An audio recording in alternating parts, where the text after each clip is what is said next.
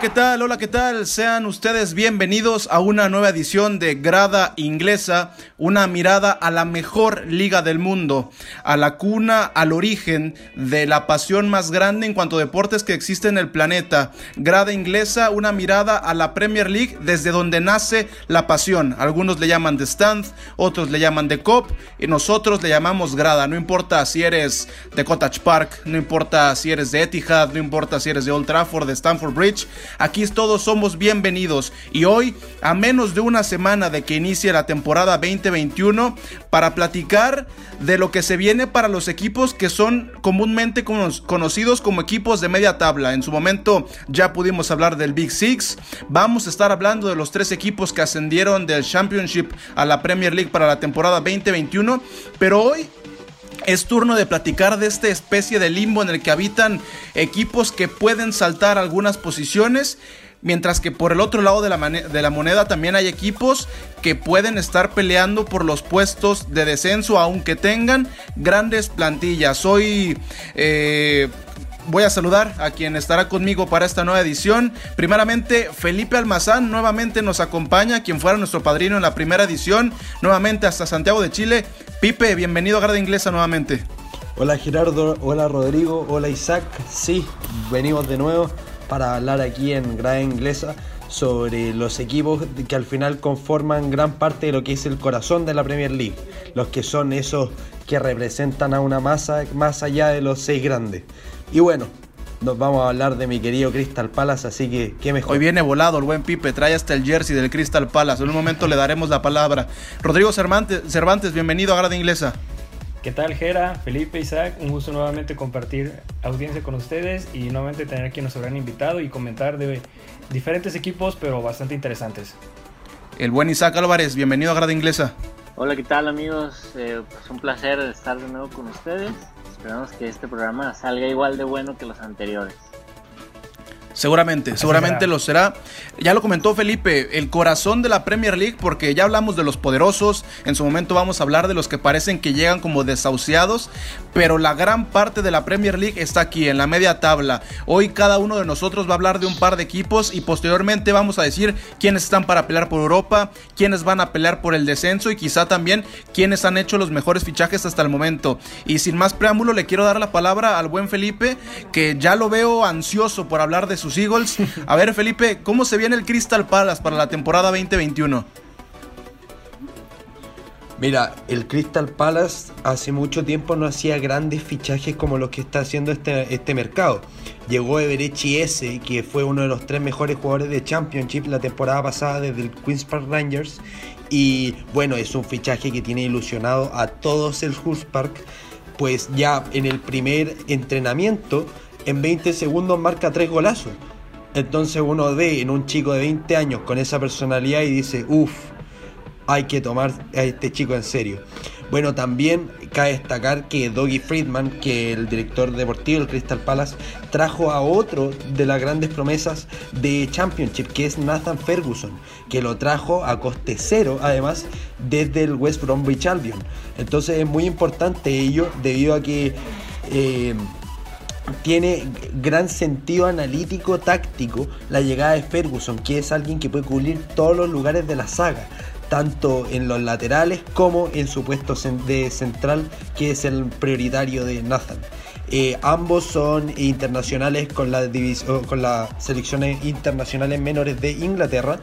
Y bueno, dentro de todo son dos grandes fichajes, uno llega por 20 millones de euros y el otro a coste cero, por lo tanto del Crystal Palace solo podemos esperar buenas noticias. Eh, ahora, hablar de Europa me parece mucho, o sea, Crystal Palace a nivel histórico, si viene un club que tiene grandes raíces, está afincado en la Premier League, eh, su mayor protagonismo fue en la temporada que quedó octavo. Esto ya hace unos 8 años, en la temporada 2011-2012, si no me equivoco. Si mi, memoria no me falla, la verdad. Eh, pero claro, octavo fue la gran posición del Crystal Palace en Premier. Por lo tanto, hablar de Europalace es difícil, aunque eh, la temporada pasada por unos momentos nos logró ilusionar para llegar a esas cotas tan altas. Me gustó, me gustó ese concepto del Europalas que a final de cuentas se quedó lejos en la última temporada, incluso estuvo ahí mirando de reojo a la zona de la quema. Por lo que escucho y por lo que hemos podido leer en las últimas semanas, de acuerdo al Crystal Palace, estos fichajes dan para pensar que eh, por lo menos en la 2021 nos podemos olvidar de la zona de descenso. Sí, o sea, siendo muy categórico, me parece que la llegada de ese, si es que no se va Saja, debe ser el de los mejores fichajes a nivel eh, club, estamento eh, de los últimos cinco años, seis años. Por lo tanto, eh, creo que por eso mismo nombro a Saja. Pueden ser muy complementarios a dinamizar un ataque que ahora está liderado sorprendentemente por el hermano menor de los Ayu, cosa que era difícil pensar en cualquier momento o cualquier contexto futbolístico. Pero claro, este Palas tiene tiene por lo menos la impronta de poder ser un equipo entretenido e interesante de ver a lo largo de la temporada. Habrá que ver a los Eagles de cara a la, 2021. Estaremos regresando con Felipe para que nos hable también de, los Billions, de Aston Villa, pero ahora voy con el buen Rodrigo Cervantes, que él nos estará platicando de un equipo bastante peculiar eh, de cara a la siguiente temporada, Rodrigo. Pues yo creo que el que más promete dentro de estos podría ser el Southampton, ya que terminó en la temporada pasada en el lugar del 11 tuvo uno de sus mejores goleadores que fue Danny Ings. Y creo que considerando dentro de los nueve partidos que fueron el arranque post pandemia, estuvo bastante bien, ganando cinco partidos, empatando tres y solo perdiendo uno contra los Gunners, efectivamente. Este equipo tiene una pérdida muy significante que fue la pérdida de Hoenberg, que se fue al, Tottenham esta temporada. Traen a Kyle Walker Peters por 13 millones, entonces pues unas por otras compensando básicamente. Lo triste aquí es de que se le va Cedric Suárez vendido al Arsenal, se le va a eliminar al Fulham, pero traen un chico en la defensa, un chico ganés prometedor del Valladolid, siendo la venta más cara en la historia del Valladolid, como lo es William Salibu. Entonces, pues, si mantienen esta que vaya a ser, no sé, este mismo estilo de estos nueve partidos en los primeros comienzos de la Premier 2021, puede prometer este Southampton a dejar ese lugar 11 y escalar peldaños tal vez. Mira, de hecho es muy interesante el último movimiento que hace el Soton con Hasenhotel en la banca, ya que trae a Salisu, que lo nombró Rodrigo. Salisu llega del, del Valladolid, primero se inserta en el Valladolid español, siendo un completo desconocido, eh, más que por los eh, reclutadores de España. Y el chico ganés se asenta, es un central muy vistoso, un poco rocoso de hecho, pero muy vistoso. Me, recuerda en grandes partes de, los páramos del juego a Caliúcula en Culibalí en esa, en esa vehemencia para ir a cortar la de moda. Y sale, claro, Claro, y es un central muy fuerte, con impronta, que claramente le da mayor seguridad a la defensa. Por lo tanto, es un fichajazo a nivel, pero de los mejores de esta temporada. Nos estamos acostumbrados a que el Southampton compra barato y vende caro para distribuir diferentes jugadores en sus diferentes equipos. Entonces, es como lo que hace bien siendo el Porto, el Wolverhampton, de que traen jugadores muy baratos y les ponen ya un precio categórico para que puedan estar dentro de las filas de cada equipo contendiente a la Europa. Sí, o ellos mismos lo forman, que por muchos años han sido una de las grandes canteras del fútbol inglés. Creo que si el Southampton hace un ejercicio de retrospectiva, estará mirando aquella temporada con Ronald Koeman al mando, esperando que puedan ser buenas temporadas como las de aquellos años. Ahora pasamos con Isaac Álvarez, que hablando fuera de micrófonos, platicábamos que quizá agarró a dos de los pesos fuertes, dos de los pesos pesados de la medianía de la tabla en la Premier League. Isaac, suelta el primer nombre. Sí, creo que quizás los dos clubes que tengo son los más interesantes. Voy a empezar con el menos interesante, que es Everton. Sin dejar atrás este, lo que están haciendo en el mercado de fichajes. Acaban de anunciar a Alan. Eh, corrígeme si estoy mal, pero lo anunciaron hoy, ¿no? En la tarde. Precisamente. sí, procedente del Napoli. Como ya fichaje oficial, eh, no, sí, de hecho fue ayer, tiene razón Roy. Eh, hoy revelaron el precio y llegó barato. Realmente llegó barato Alan. Esperemos que, que, lo, que Ancelotti lo pueda formar de manera correcta. Es muy interesante este equipo, sobre todo por la mano que está metiendo Ancelotti en él. Ancelotti, y más en el medio campo. Y más en el medio campo, ajá. Ancelotti está formando el medio campo que quiere y que necesita. Es un medio campo que ha tenido, o, es el, el, arquetipo de mediocampo que ha tenido en todos sus clubes. Y me parece muy interesante lo que está haciendo Everton. Sin embargo, hay que ver cómo regresó Everton de la pandemia. No regresó tan bien. Y no sé si eso le pueda pegar a los jugadores de manera anímica al momento de confiar en Ancelotti. El Ancelotti es un técnico conocido porque debe de recibir confianza. Al momento en que Ancelotti deja de recibir confianza y empieza a ser cuestionado, es cuando el, nivel, de, nivel táctico de Ancelotti empieza a ir para abajo. Le pasó con el Real Madrid, le pasó en su momento con el, con el Milan, le pasó con el PSG. Entonces hay que ver lo que puede hacer Ancelotti con el Everton, me parece lo más, lo más interesante de este equipo. Y lo segundo más interesante son la combinación que pueden hacer si es que llega James Rodríguez con Moiskin. Moiskin es un jugador que tiene un techo altísimo si lo dejan jugar. El técnico pasado parece que estaba peleado con Moiskin, no se caían bien, no sé qué tenía, lo metía y a los 20 minutos lo sacaba para hacer cambios tácticos extrañísimos. Pero con Ancelotti parece que Moiskin es del agrado de Ancelotti. Esperemos que encuentre esa sociedad que tanto necesita Moiskin junto con James Rodríguez y que James Rodríguez reencuentre ese nivel de fútbol que solía tener en el Mundial 2014 y unos cuantos años después. Lo, lo que voy a guardar de Everton es James, Ancelotti y Moiskin para mí. Sí, esperando la afición de los Toffees que lo del colombiano se pueda hacer. ahora que mencionabas lo del 2014, en aquel año nombrado como uno de los mejores, si no mal recuerdo, el mejor jugador de aquella Copa del Mundo. Y no sé, me gustaría escucharlo de ustedes, pero para mí lo del Everton año con año me parece una de las grandes decepciones de la Premier League. Es un equipo histórico, ha tenido grandes entrenadores, hoy tiene uno de los mejores del mundo en Carlo Ancelotti, campeón de Europa. Ha tenido grandes planteles, los últimos 4 o 5 años le han metido y metido y le han metido mucho más dinero, ha tenido grandes delanteros, hay que recordar el caso de Lukaku, hoy tienen una gran plantilla y han estado lejos de llegar a los puestos europeos. Es decepcionante sobre todo si ves o si, si volteas la, la cabeza e intentas mirar unos cuantos kilómetros más adelante y ves que está Anfield ahí se vuelve totalmente decepcionante los últimos cinco años que ha vivido el Everton, sobre todo porque son cinco años en el que Liverpool ha ido para, para arriba y, Everton ha ido para abajo poco a poco.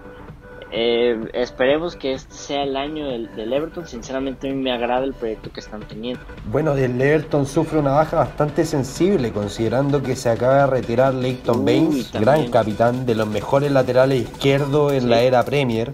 Eh, un jugador muy sobrio, pero muy completo al mismo tiempo. Yo me acuerdo un par de temporadas que sonó en grandes clubes, en sí, infravalorado. también los tiros libres, infravaloradísimo. Pero por lo menos en Inglaterra, dentro de todo, se, le tiene bastante bien considerado. Eh, pero me parece que es una baja, por lo menos anímica, a nivel en el camarín, eh, bastante dura. Ahora la llegada de Alan, que es un peso pesado, que, es brasileño, que va a poder reencantar a ese Richarlison que ya nos venía gustando, a mí me parece bastante ilusionante. Y si se siguen eh, llegando este tipo de fichajes tan mediáticos, pero que a la vez tienen un sentido, porque dentro de todo Alan llega a acompañar un mediocampo que a primera vista sería André Gómez, Sigurdsson y Alan. O sea, es decir, un mediocampo de nivel mundial e, extraordinario, con mucho toque, eh, donde Alan podría ser ese equilibrio eh, que quizá le faltaba a Ayrton, eh, tanto en los pies, o sea, desde que se fue Idrissa Gay. Bueno, también ahí está, perdón, ya se me fue el nombre, el del canterano inglés, Tom Davis. Sí, Tom Davis. Tom Davis, que, que la verdad me gusta mucho, él también entre equilibrio, pero yo creo que por lo menos el lado azul de Merseyside de esta temporada puede ilusionarse un poco más de que de costumbre. No, y, si, y si déjame robarte la, palabra, Roy, porque te voy a pasar la bola nada más para que metas gol. Si estamos hablando de, buenos jugadores, ¿qué me dicen en la portería? Creo que tienen uno de los mejores cinco porteros de la liga, Jordan Pickford, que al señor Rodrigo le encanta. Me fascina Jordan Pickford, pero también está Dean Henderson. Yo lo que iba a complementar es de cómo este, a veces este Everton eclipsa más al West Ham con los fichajes. El, West Ham a veces tiene ese impacto de que Ahí vamos ahorita 40 millones 50, pero también vemos el lado del Everton donde a veces hay fichajes donde resultan o de que no resultan y a veces esos mismos fichajes van otros equipos, pegan o regresan, entonces yo creo que es esa parte la, en la cual el mismo Everton forma a los diferentes equipos pero también tiene e, esa esencia, como menciona Felipe, que tiene André Gómez, a Sigurdsson, y ahorita con el nuevo fichaje de Alan, entonces ya son un poder más dentro de qué competir dentro del medio campo, y entonces estará muy buena esta pelea con los demás equipos. Y también hay otro nombre que no, hemos mencionado, que me parece que hizo una Premier League bastante buena, o, la pasada Premier League que hizo fue bastante buena, que es Lucas Digne. Un jugador que nadie esperaba algo de él, sobre todo por el fracaso que, tuvo en el Barcelona y que se reivindicó en, Everton en y está comprometidísimo con el proyecto de, Everton. Entonces me parece que si el equipo logra acomodar todas sus fichas de manera correcta a lo mejor y pueden meter un susto que es lo que mencionábamos en el, en el programa pasado lo bonito de esta Premier League es que los equipos de abajo meten sustos a los equipos de arriba. Entonces me parece que este Everton va a ser un equipo de cuidado si las piezas se acomodan de la manera correcta. Sí, y ahora hay que pasar también a otra cancha y el señor Rodrigo me devolvió la pared porque mencionó al West Ham. Llegamos a Londres para hablar con los Hammers. En este momento yo tomo el micrófono y me toca hablar del equipo de David Moyes. Un equipo que sí lo pudiera comparar eh, con el Everton, no en historia, pero sí en lo que ha pasado en los últimos años. Un equipo que otra vez le meten y le meten y le meten dinero y no pasa nada con el West Ham United, que a mí personalmente me parece que no tiene una mala plantilla. Creo que hoy si volteamos a ver eh, a, todos los jugadores del plantel, creo que la parte más endeble es la defensa. Eh, por ahí ha llegado un, lateral checo pero también pudiéramos decirlo de la delantera, porque hay grandes nombres, pero que no han terminado por dar el ancho. Llegó, Sebastián Haller en la temporada pasada y quedó por debajo de Mijail Antonio. Mijail Antonio que es un jugador que sí, que te puede aportar ganas, que te puede aportar eh, presión, pero él terminó siendo el goleador por encima del alemán que venía como una gran figura del Frankfurt, de la Bundesliga. ¿Y sabes lo curioso, Jera? Que también el West Ham se parece al Newcastle, entonces ahí va todo asociado. Sí, el, West Ham eh, esta temporada esta que pasó, la 19-20, fue su peor temporada en los últimos años, desde, los últimos eh, ocho años, desde su regreso a la Premier League en aquella temporada 2012-2013. Ya ilvanó nueve años seguidos jugando en la máxima categoría del fútbol inglés. Y hoy creo que la gran, el gran objetivo para David Moyes, que por cierto tendrá su primer temporada al mando, porque ya ha tenido esta su segunda etapa al mando de los Hammers, pero las dos ocasiones ha llegado como un salvavidas y se ha y, se ha quedado, a pesar de que no tiene buenos números, tiene un 33% de efectividad. Ha ganado menos del 40% de los partidos que ha dirigido. Y creo que aún así es una de las grandes fortalezas del, juez, del West Ham al siguiente año, porque a, pesar de los números es un técnico que conoce la liga, es un técnico experimentado y que tiene medianamente un buen plantel. Hoy el West Ham eh, repito, solamente ha tenido la llegada del jugador checo procedente del Slavia de Praga. No ha registrado más, baja, más, altas, pero tampoco ha registrado bajas. Entonces creo que el West Ham tiene... del chico que se fue al West Brom, que era como una promesa. Y que el capitán estuvo muy enfurecido de que se haya ido. Sí, y, creo que, que, hoy el West Ham tiene que apelar a que los delanteros, no solo Mijael Antonio, que los Felipe Anderson, que los Sebastián Haller, que Yarmolenko puedan entrar en buena actividad, porque tiene una muy buen tiene un buen mediocampo para mí. Tiene al, español Fornals, tiene a Jack Wilshere, salido del Arsenal, tiene al, argentino Manuel Lanzini. Entonces, no sé ustedes, pero el West Ham esta temporada tiene que alejarse de menos de los puestos de descenso. No, no puede sufrir tanto como el último año. Bueno, ahí yo tengo un inciso porque dentro de todo, no sé si se acuerdan que la temporada pasada llega Albion Ayeti, internacional suizo, y a la temporada siguiente se va al Celtic, eh, con pocos partidos en el cuerpo. Entonces, yo creo que hay algo ahí particularmente en el West Ham que no está funcionando. Puede ser desde la directiva, desde los hermanos que controlan el club londinense, hasta el cambio de estadio, que fue bastante traumático. Entonces, eh, la verdad, el West Ham es un club tan confuso y tan convulso pero tan histórico a la vez que me parece difícil de medir y difícil de pronosticar por ello mismo. Eh, me parece que dentro de todo, si uno mira la delantera del West Ham, uno mira a Felipe Anderson, Yarmolenko, Mikael Antonio, que es un polifuncional que puede jugar en todas las posiciones, le falta jugar de arquero, eh, y Sebastián Aler, eh, es una tremenda delantera y quizá no le ha dado los réditos que se espera, tanto con Pellegrini y ahora con Mois. Yo la verdad a Mois no, no, no le soy bastante, ¿cómo decirlo de alguna manera?, devoto. Eh, desde su etapa en Everton, pero por pregúntale a Rodrigo cómo le fue cuando fue a Old Trafford, también no es devoto de él. En Old Trafford, pero bueno, con la Real Sociedad, ¿no? Ha tenido historia David Moyes. Mira, sí, no, la verdad no es un técnico de mi gusto, pero bueno, eh, Gerardo tiene razón en un punto que por lo menos conoce la liga y eso es mucho decir, eh, eh, dependiendo y conociendo lo convulso que está el West Ham United. Sí, lo de Miguel Antonio yo creo que nada más le faltaría subirse a la tribuna y empezar a soplar burbujas. Rápidamente para terminar el tema del West Ham, ahí les, les voy a aventar los primeros cinco partidos del West Ham en esta nueva Premier League. Reciba el Newcastle va al Arsenal, recibe a Wolverhampton, va a Leicester y va a Tottenham. Menudo inicio de temporada para el West Ham. Lo que me preocupa en el West Ham es Fabianski. Creo que ya el West Ham debe empezar a entender que Fabianski no va a durar más. No es un portero que dé garantías. A lo mejor y en su momento no fue un portero malo, tal, cual. Dentro del Arsenal. A lo mejor no, no, fue un portero malo tal cual, pero tampoco. Cumplidor, pero no es de élite. Exacto.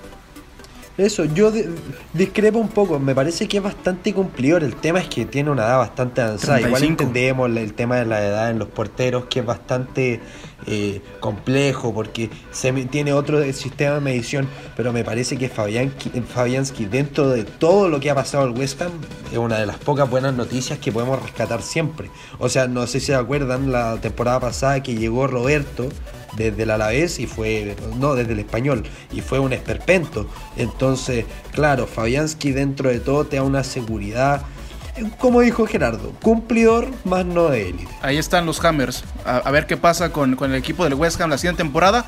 Regresamos con Felipe, que ahora nos va a platicar del Aston Villa, equipo que estuvo a segundos de irse a la Championship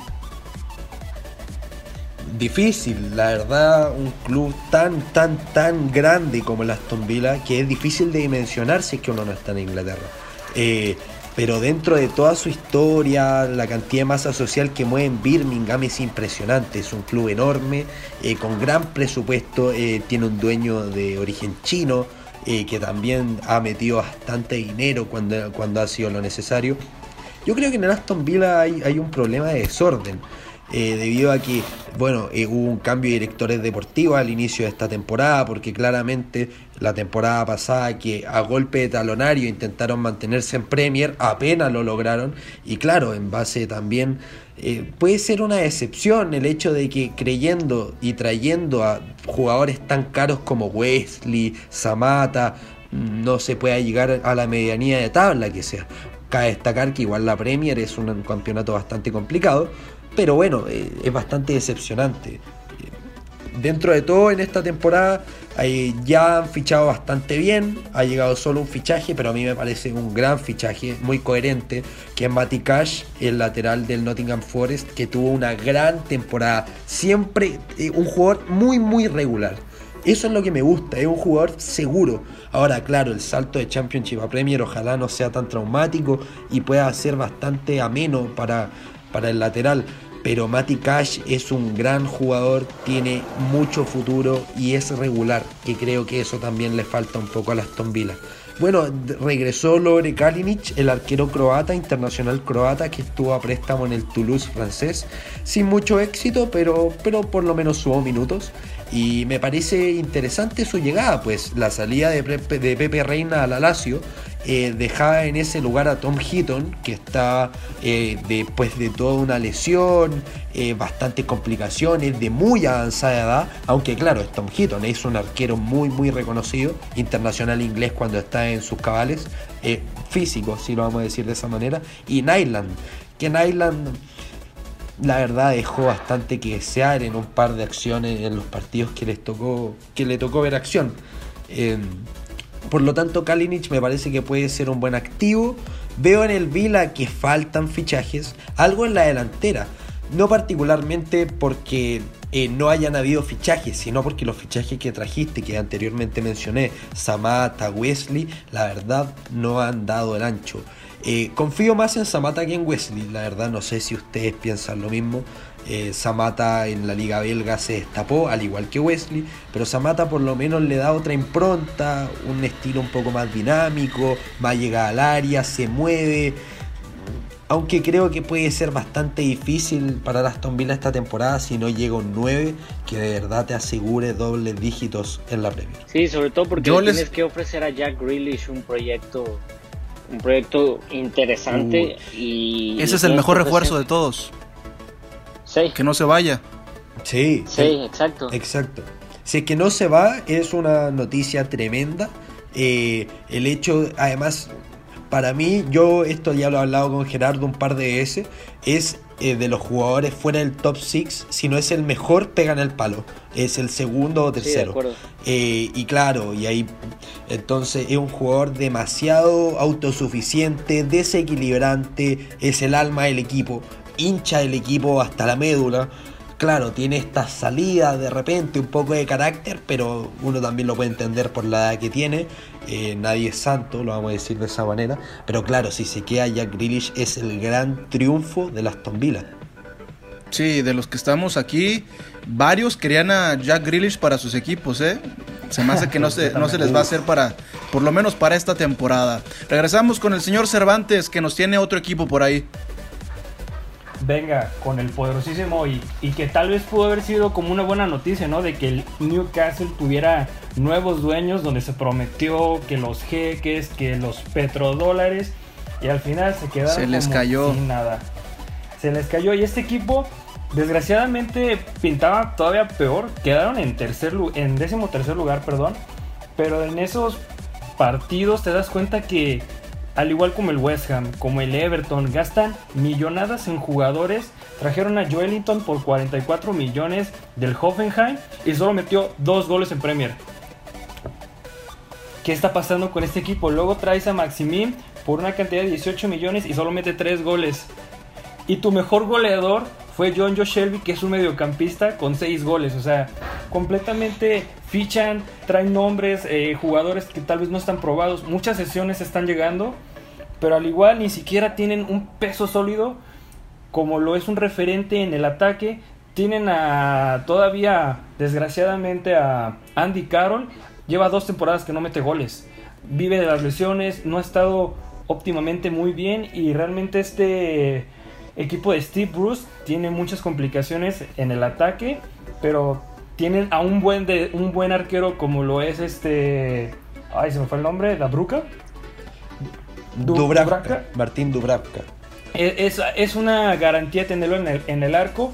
Y últimamente estuve viendo de que tal vez Callum Wilson y Ryan Fraser del Bournemouth pudieran recaer al, al mediocampo y al ataque del Newcastle. Uy, ahí yo creo que en por Tyneside son huérfanos de Rondón desde que se fue. Porque claro, Joelinton a mí me parece un jugador muy válido en el Hoffenheim. La verdad, demostró tener los galones para ser un jugador que puede estar disputando la Premier, un jugador muy seleccionable, bastante eh, técnico incluso. Pero si juegan a que Joelinton va a ser un rondón que va a aguantar todos los pelotazos, eh, porque al final es eso, es kick and rush en el estilo más puro. Entonces es difícil cuando tu delantero, que además no es un 9 puro, sino que es un media punta, incluso en el Hoffenheim lo veíamos caer mucho a banda, es difícil que él te pueda actuar de rondón sin ser uno. Eh, por lo tanto, la llegada de Wilson, que tú mencionas que hay un posible interés, podría ser bastante coherente. claro. Wilson. Que de hecho estaba así entre la disputa entre exactamente el Aston Villa y el Newcastle. Entonces ahí eh, se ve increíble. a cualquiera de los dos le viene perfecto, perfecto. El mejor delantero que tuvieron fue Dwight Gale, que viene exactamente procedente de Crystal Palace. Bueno, Dwight Gale, Dwight Nazario Gale, como le dicen por ahí. Eh, gran jugador de Championship en Premier me ha dejado grandes em, rabietas, lo vamos a decir de Y creo que, que, por ahí faltó un nombre como el de Miguel Almirón, el paraguayo, que me parece que es... Claramente... Uh. Venga Isaac, hable de Miguel Almirón, uno de los mejores jugadores... yo diría de la liga, es muy buen jugador el paraguayo. Eh, quizás en su momento fue el prospecto más grande para Paraguay. Miguel Almirón se echó la, bandera de Paraguay, o todo el país de Paraguay en la Copa América, y es una, una buena Copa A todos San James también. Y el, al Newcastle parece que, ahí de repente lo dirige. Creo que no, no debería descartar a, a Maximin. De, me parece un muy buen jugador que debe de encontrar el freno o debe saber cómo frenar a tiempo para, poder empezar a, tener un poco más de profundidad. Pero sí me parece un, muy buen jugador. Que a lo mejor entre Almirón y Maximín pueden encontrar esa, ese juego que le hace falta a Newcastle, esa asociación. Pero todavía nos faltaría un, delantero y ahí, y ahí, sí es donde, donde creo que a Newcastle le, le van a hacer falta esos millones que nunca tuvo. Sí, sí, quizá... Soñar de Mbappé a Callum Wilson es increíble. Sí. No, bueno, es que eso es hasta una, una falta de respeto, ¿no? les enseñaste el dulce por unos dos, tres meses, se hicieron castillos en el aire y al final de cuentas te vas a quedar igual o peor que como estabas antes de la pandemia. El, Newcastle es otro de esos casos de, equipos históricos importantes con mucha con mucha con mucha envergadura en, en el fútbol inglés, pero que pasan décadas y no pasa nada con las urracas. Y han sido castigados por malos manejos administrativos, no tanto en el lado deportivo, porque a lo mejor el, lado deportivo no le puedes exigir tanto cuando tienes un lado administrativo que no quiere ver un proyecto ganador. Entonces, que, es un poco lo que creo que el efecto Newcastle lo podemos comparar mucho con el, con el efecto Manchester United.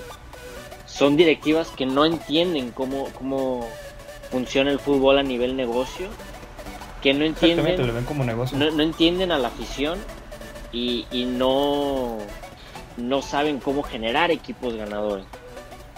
A diferencia de, lo que ha hecho Wolverhampton, que es el, creo que me parece el último equipo que vamos a hablar. Sí, que me parece que tú traes a los lobos en, la mano, ¿no? Sí, ¿quieres que empiece? Sí, sí, sí, por favor. han hecho? A ver, cuenta. ¿Qué pasa en Molino? Pues realmente creo, creo que lo, primero que, hay que notar y hay que verlo como un foquito que está prendido y está parpadeando y es, es molesto es la salida de Matt Doherty. Es una baja muy muy sensible, sobre todo porque el funcionamiento de la defensa al momento de ir al ataque mucho le se cargaba desde la banda izquierda, que es la banda de, de Doherty. Entonces ese, de, empezar a atacar desde atrás, a lo mejor se puede perder. Hay que ver cómo funcionan los jugadores que vayan llegando. Llega como lateral izquierdo, el, lateral izquierdo que está en el Olympique del, del Lyon, que es Marshall. Marshall. Corríjame, la, la, pronunciación. Pero llega, llega él y no me parece que vaya a suplir del todo esa, esa falla, o más bien esa baja, perdón, creo que tienen que buscar un, un, lateral por izquierda que pueda suplir todo lo que hacía Matt, Doherty. Llega Fabio Silva, llega muy caro. Yo me reservo una predicción porque siento que este es uno de esos fichajes o funciona muy bien o funciona muy mal no sé qué vaya a pasar con, Fabio Silva, no, no, me animo a hacer una, predicción, como les había comentado. Me parece un jugador muy interesante, pero es un jugador muy interesante de 18 años en la liga portuguesa. No sabemos si vaya a ser el mismo efecto Joao Félix en el Atlético de Madrid, que a ver, Joao Félix no es un jugador que sea malo, me parece un muy buen jugador, un muy buen prospecto, pero que todavía está muy, muy verde como para jugar en las grandes ligas. Sí, que en esa comparación hay un mundo de diferencia para el estilo de juego de un portugués llegar a jugar a España que llegar a jugar a Inglaterra. Sí, sí, claro. El, el juego inglés es, es más ríspido, es castiga más al centro delantero, entonces no sé qué tanto vaya a funcionar Fabio Silva en este equipo. Pero vamos a ver qué tal, porque es el, es el Wolves portugués, ¿no? ¿no? es un Wolves británico, es un Wolves portugués. Entonces a lo mejor portugués. Se siente, sí, sí, sí, el, desde técnico hasta la, hasta la directiva, pasando por los jugadores.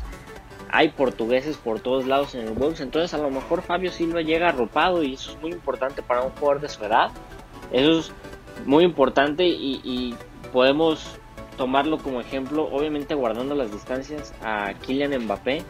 Llega arropado en el Mónaco, se va a estar arropado en el PSG y, funciona bien. A lo mejor puede pasar algo parecido con Fabio Silva, que, que, el estar arropado puede ayudarle a explotar como jugador o a salir como jugador. Ahora, la pregunta sigue estando, ¿se queda o se va Raúl Jiménez? Me encantaría verlo en la lluvia. Me encantaría verlo en la lluvia. Pero creo que funcionaría mejor el Wolves y el Wolves apuntaría a ser un equipazo si se quedara. Y me parece que pueden llegar ahí a sorprender, meterse en el, en el Big Six, en el top 6, si se queda Raúl Jiménez y a llegar lejos en, en, en copas, si se queda Raúl.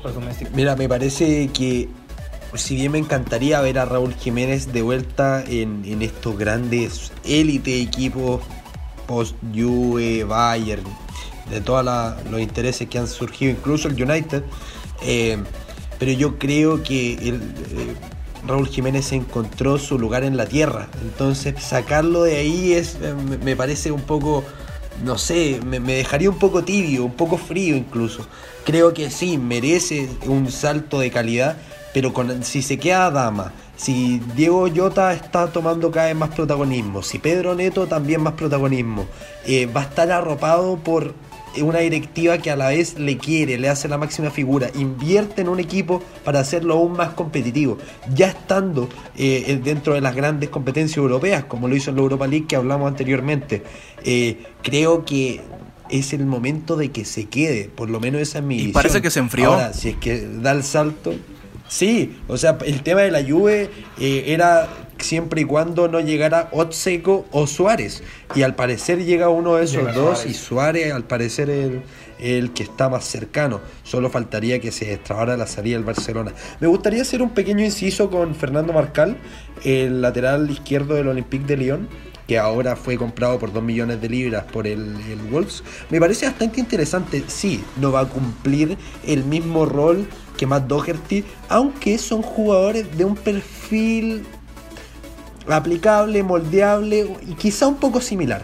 ¿Por qué? Porque Matt Doherty en muchos partidos con uno lo vimos como tercer central.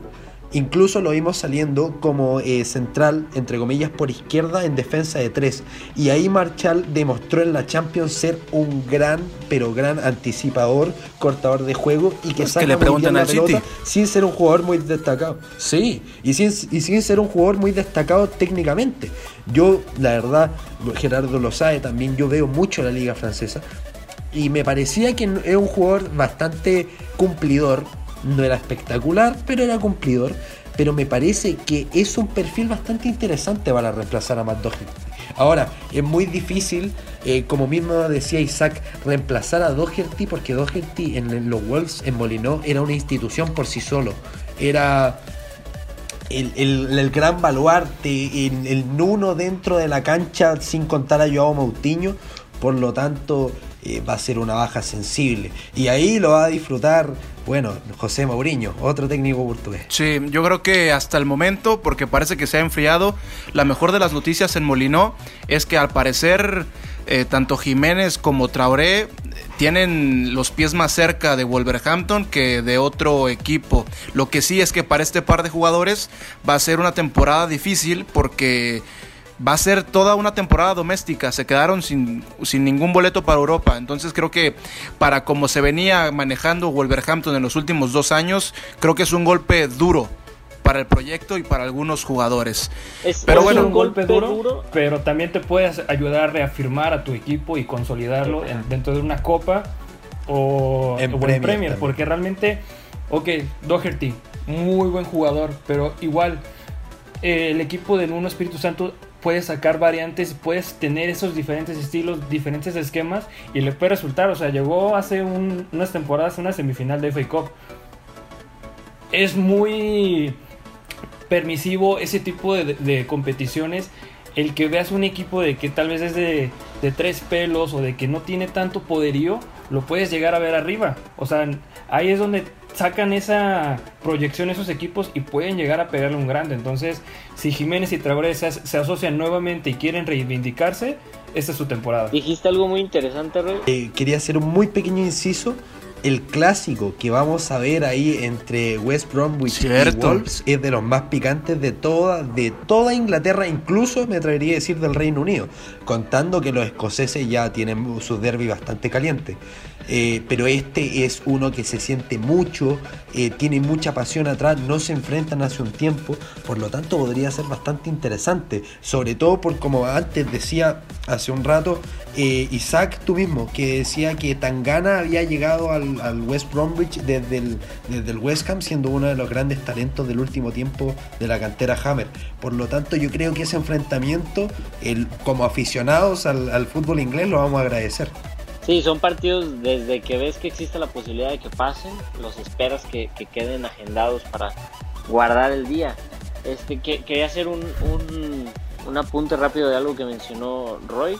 El Wolves es un equipo, usando las palabras de Roy, Wolves es un equipo que está para pegar a los grandes. Creo que eso, creo que eso ayuda a que muchos de estos jugadores que están en Wolves son jugadores que están hechos para equipo mediano y hacerlo grande. Tenemos Joao Moutinho, Rubén Neves, Pedro Neto, Jiménez, Podens, Diogo Jota, Rui Patricio. Me parece que todos estos jugadores son jugadores que juntos han sabido hacer un equipazo hecho para, para jugarle a los grandes. No sé si separados puedan puedan tener ese mismo impacto. Está, está el caso está el caso de, de, este jugador del, del, Celta de Vigo, se me fue el nombre que llegó a Liverpool. Yago Aspas. Yago Aspas, que en equipos grandes no ha pegado, pero en equipos chicos vaya que los ha hecho grandes. Me parece que este, e, este Wolves tiene siete u ocho jugadores de esos que pueden dar el salto a, gran nivel, estando en el Wolves, estando juntos, es un equipazo. Sí, lo decía, lo decía Felipe, hay jugadores que encuentran su lugar en el mundo. Pero bueno, vamos a dejar Wolverhampton porque dejé la joya de la corona de esta edición de Grada Inglesa porque vamos a hablar del milagro deportivo más grande de los últimos 20 años en la Premier League, como lo son mis Foxes, mis, mis zorros de toda la vida, el Leicester City, que Alcanzó a arañar boleto de Europa League. ¿Por qué digo que alcanzó a arañar? Porque tres cuartos de la competencia pasada estuvo con boleto de Champions League en mano.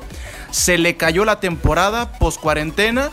Y bueno, se tendrá que conformar con, jugar en la otra cara de Europa, en lo que me parece que es un gran proyecto, el de Leicester City. Parece que ya pasaron aquellos, aquellos años de, de resaca, post título, post Ranieri, y hoy me atrevo a decir que han encontrado al técnico ideal para esta nueva faceta y para esta nueva etapa del club, que es Brendan Rogers, un, equipo, un tipo que conoce la liga, un tipo muy calificado y que si hablábamos de David Moyes con, una, con un muy bajo porcentaje de efectividad, ahí les va el que ha tenido Brendan Rogers en un año y medio con, con los Foxes. Un 47% de partidos ganados de los que ha dirigido y una efectividad del 54%. Estas, estos dos datos más altos que los que dejó Ranieri, el técnico campeón con el Leicester City. Y me parece que línea por línea es un buen equipo, tiene uno de los mejores porteros de la competencia, Casper Schmeichel. En la defensa me parece que en su Junsu han encontrado al a quien me parece que hoy está rindiendo mejor que Harry Maguire, el, defensor central. Sí, sí, sí, sí. Y en las laterales se fue Chilwell, pero ¿qué me dicen del que ha llegado? El belga del Atalanta, Castagne. Y en el medio campo tienen un par de grandes jugadores que ahí me parece que está una de las grandes contrataciones entre comillas porque Madison volvió a firmar, no se va a ir por lo menos para esta temporada. Está Yuri Tielemans, el, el, belga, y en la delantera pues tienen al, al, Capo Cañonieri, tienen al Pichichi, como le quieran llamar, tienen al señor Jamie Vardy, campeón goleador. Me parece que todavía tiene que apuntalar el Leicester City si quiere en algunas zonas del campo, si quiere competir en la siguiente temporada, sobre todo en Europa, pero creo que lo de los Foxes es para soñar. Sí, Sí, estoy muy de acuerdo. Eh, Brendan Rodgers me parece un gran entrenador. Me parece que en el Liverpool no, no, se le tomó el peso al final por el tema del refalón de Gerard y otros eh, variables eh, ajenas. Pero la verdad me parece un gran entrenador que ha demostrado lo calificado que está. tienen una plantilla muy buena. Es dirigencialmente es todo lo contrario a los desastres que hablamos antes de Newcastle y West Ham, porque eh, tienen esa sintonía, esa simbiosis tan natural entre su dirigencia y el mismo club, que se ha visto todo muy eh, aunado tras la muerte de Kim Bihai, de Kim Bihai, perdón. entonces, la verdad me parece que un proyecto tan armonioso, tan idílico, que merecían poder tener un, una oportunidad en un escenario Europa, ya sea la Europa League. Y la verdad, como ya hablamos anteriormente, eh, es un equipo que da gusto ver y que va a ser muy interesante verlo en Europa. Y un apunte sobre Castañe, me parece el perfil ideal para que llegara al Leicester. O sea, yo creo que Castañe ya nos demostró en el Atalanta que es un lateral extremadamente válido y muy llegador, muy profundo y que creo que con Brendan Rogers en el tema de asociación de pases puede mejorar un poco más, aún más de lo que lo hacía con Gasperini, y eso puede ser muy gravitante en, el tema de, la asociación completa del equipo, considerando que también en la otra lateral está, para mí, si no es el mejor también lateral derecho de la Premier, pega en el palo porque no es eh, Trent Arnold, sino que es Danilo Pereira, increíble, increíble un jugador completo, total, eh, demasiado relevante, demasiado relevante. Yo creo que el Leicester sin Danilo Pereira eh, eh, es otro equipo. Por lo tanto, me parece que va a ser muy bonito de ver y un espectáculo, ojalá, dentro de la Europa League. La gran esperanza inglesa, a mi entender. Yo a quien, a quien más quiero ver esta temporada es a Yuri Tillemans ya maduro en la Premier. Ya teniendo esa, esa madurez y sabiéndose como el gran creador de juego de este equipo, es el que más, me, ilusiona, si les soy honesto. Me parece un gran equipo, Brendan Rodgers reencontró su carrera en el Leicester y ayudó a que, a que no olvidáramos aquel equipo milagroso, sino que lo viéramos como un equipo ya asentado en la Premier y que va a estar bastante tiempo. Fíjense que yo no tenía considerado a Leicester en este programa porque para mí Leicester ya, ya está arriba y, les soy honesto, yo no me acordaba de, ellos porque ellos ya son equipo top. Pensaba lo mismo porque si vemos comparado los demás equipos, eh, Leicester está uno o dos pasos adelante de estos demás que hemos comentado y además con esta oportunidad que digo de apuntar a Champions, que hay Europa League, creo que sirve más igual como con Wolverhampton para reafirmar y tener más consolidado tu equipo a una competición que te pueda dar cara a dar el siguiente paso como fue la Champions League cuando terminaron campeones. Y con ese equipo, al igual que el Tottenham, pueden igual encontrarse en una semifinal o una final. Y ser bastante atractivo por los dos escuadras que, que maneja tanto Brendan Rodgers como José Mourinho. Sí, me parece ahí muy importante la inclusión que vimos la temporada pasada de explosión también, si lo podemos decir de, de esa manera, de Harvey Barnes que demostró ser un juvenil muy alto. El mejor asistidor del equipo. Muy desequilibrante No, y, la verdad es eléctrico, un jugador que uno lo podría catalogar de esa manera, eléctrico.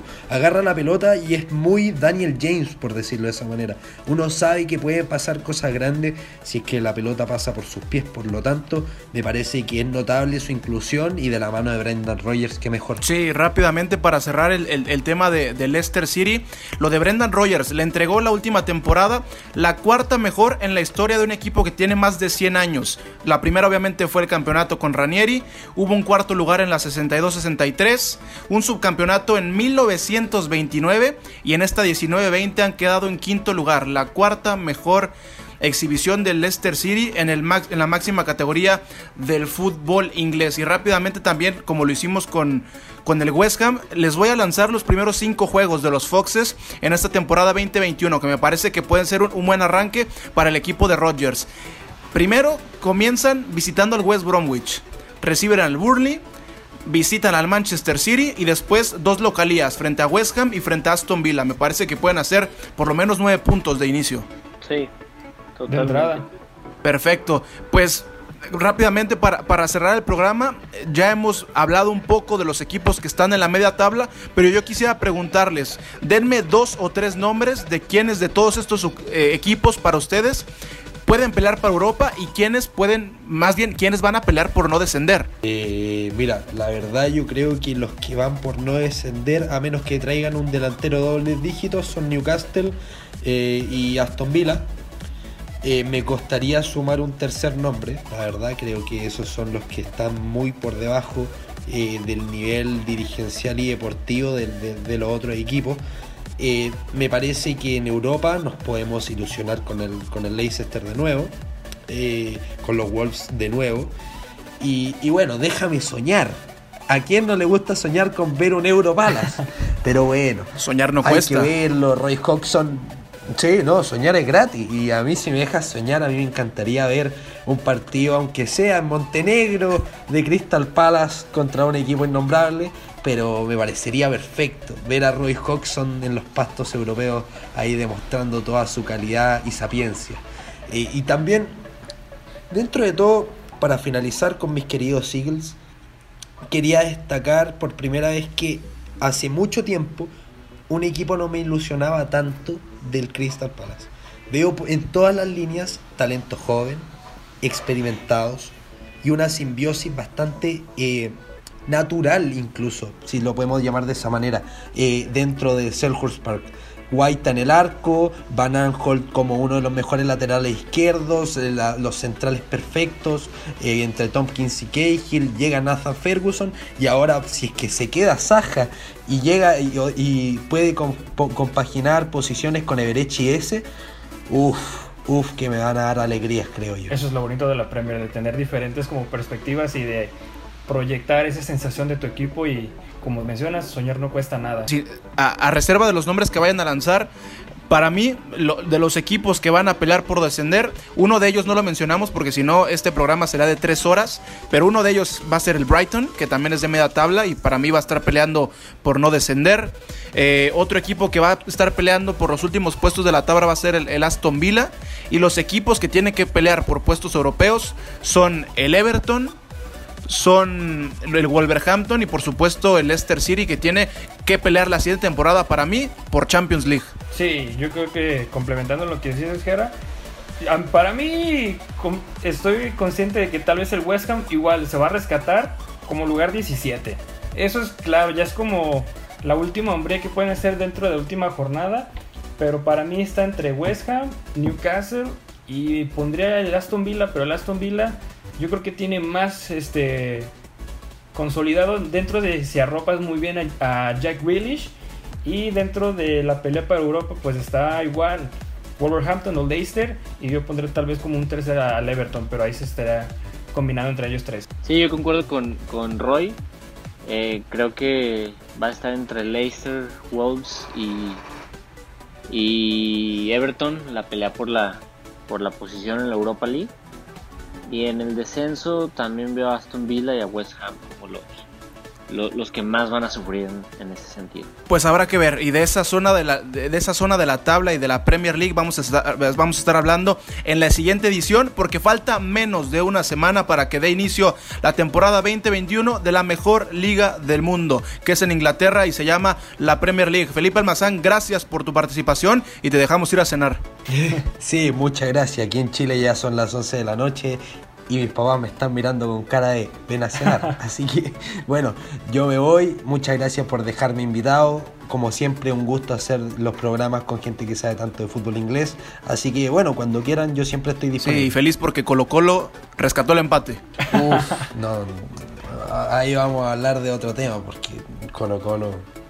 Bueno, de Premier League Colo Colo no tiene nada. Vamos a hablar de eso en otro, en otro momento. Rodrigo Cervantes. Muchas gracias Felipe, muchas gracias por tu participación. Te dejamos proceder a cenar. Provecho y, encantado siempre de tener estas pláticas con ustedes de tantos equipos. Que ahorita menciona Isaac, ¿por qué no hablamos del Sheffield United?